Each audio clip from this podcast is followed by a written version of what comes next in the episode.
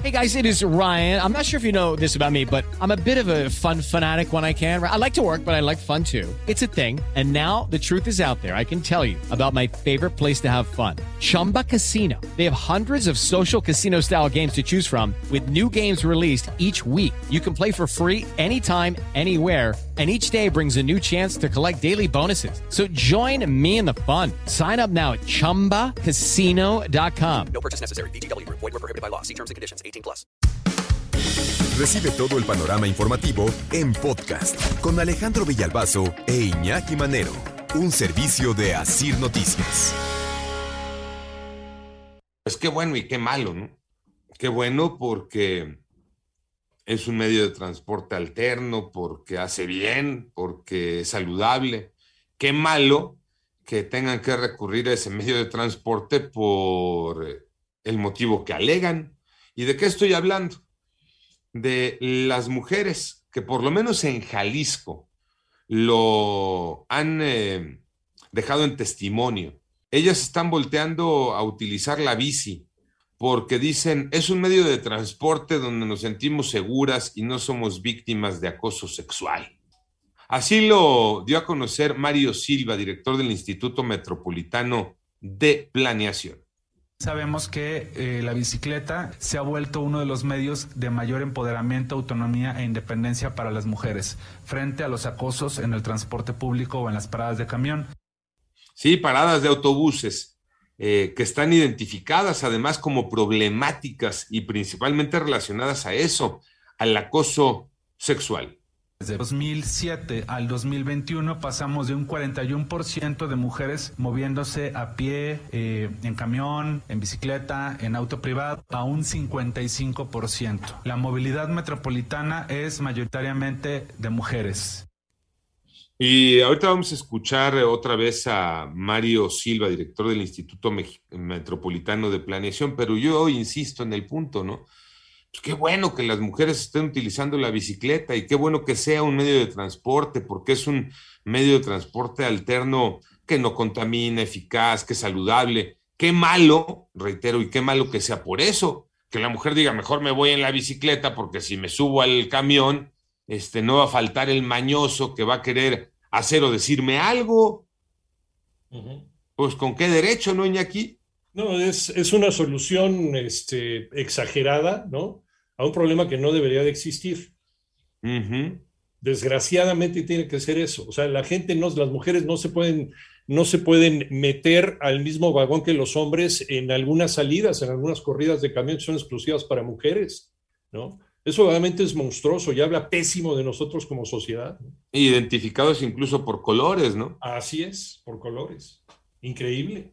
Vaya tema que estamos platicando esta mañana. Ante el acoso sexual que viven las mujeres en el transporte público, sobre todo en los camiones allá en Jalisco, está ya medido que las mujeres están utilizando más la bicicleta, que prefieren transportarse en bicicleta que subirse a un camión porque pues en el camión alguien les va a decir algo, alguien les va a hacer algo, alguien les va a querer tocar, alguien les va a querer manosear. Y dicen, pues mejor nos vamos este, pedaleando, nos vamos en la bici. Y aquí es donde entramos en eh, el choque de conceptos.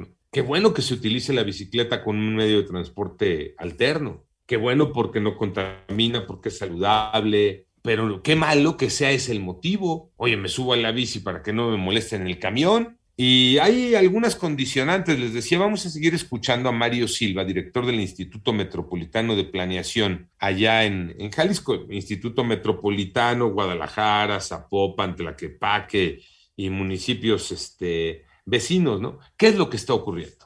No es lo mismo ser una mujer, persona mayor, que va al seguro social a una consulta y utiliza el transporte público, que una mujer joven que puede utilizar tal vez el sistema Mi Bici y que tal vez su propia condición física y de salud le permita responder de manera diferente a las violencias. Destacan además desde este Instituto Metropolitano de Planeación que a lo largo de la vida laboral de las mujeres, la proporción de menciones de patrón patrón a jefe jefa como responsables de violencia física o sexual es mayor que el porcentaje registrado en violencia emocional.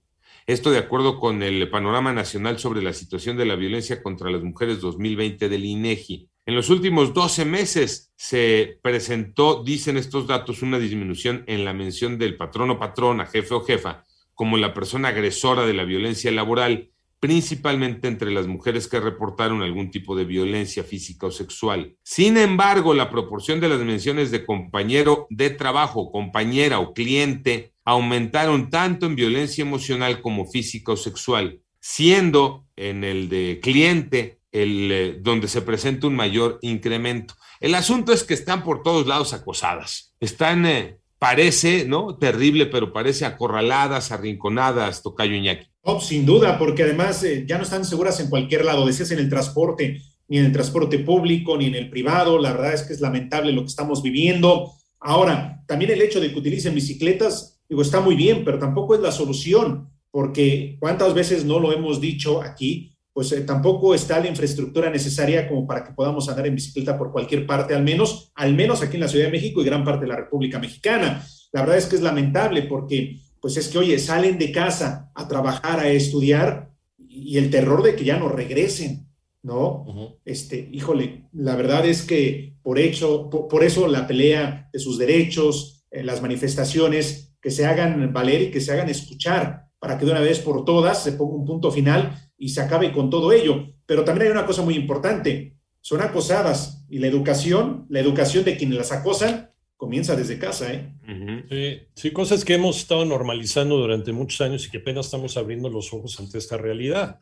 ¿Cuántos años no normalizamos el que una muchacha pase por una obra en construcción y los albañiles saquen su florido lenguaje, ¿no? Y se normalizó como parte de la cotidianidad, ¿no? Y algunas mujeres pues incluso hasta lo, lo, ponían como algo normal, ¿no? Ahorita ya no, son cosas que ya no deben de suceder en esta sociedad y lo mismo también en el acoso en el transporte público. Eh, incluso eh, en la bicicleta, no se van a salvar, ¿eh?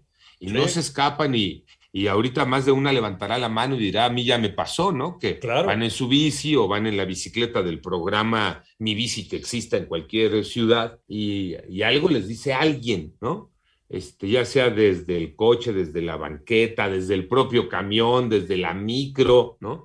Pero algo les dirá alguien en eh, otra forma de acoso, porque también se da, Tocayo. Sí, no se salvan ni siquiera en eso. Entonces, bueno, se da en el trabajo, se da en la universidad, ¿no? Entonces, por eso es muy importante que denuncien, que hablen, que no se queden calladas, que no dejen pasar el tiempo, que lo hagan en su momento, pero yo sigo insistiendo, ¿no? Es un mal, como dice Iñaki, de toda la vida, ¿eh? Que en su momento se volvió normal, ¿no? Se volvió normal y que ahora obviamente las cosas están cambiando. Por eso también el cambio en muchas de las cosas que estamos viviendo hoy en día, en las redes sociales, incluyendo películas, eh, novelas, series de televisión y todo lo demás, que obviamente tienen que ir al par con la actualidad del momento que estamos viviendo. Y no llegar a estas ridiculeces de tener una corrida especial para mujeres y una corrida especial para hombres como una solución, cuando la solución debe ser un cambio, un cambio profundo dentro de nuestra sociedad y dentro de nuestros valores. Esto es un paliativo, es una aspirina. Sí, no, es que le buscamos la, la solución donde no debería de estar. Así es. Eh, el autobús especial para ellas. El metro lo dividimos, los vagones de adelante para ellas, los de atrás para ellos. Uh -huh. El taxi lo pintamos de rosa para que ahí se suban ellas y se uh -huh. sientan más seguras. O sea,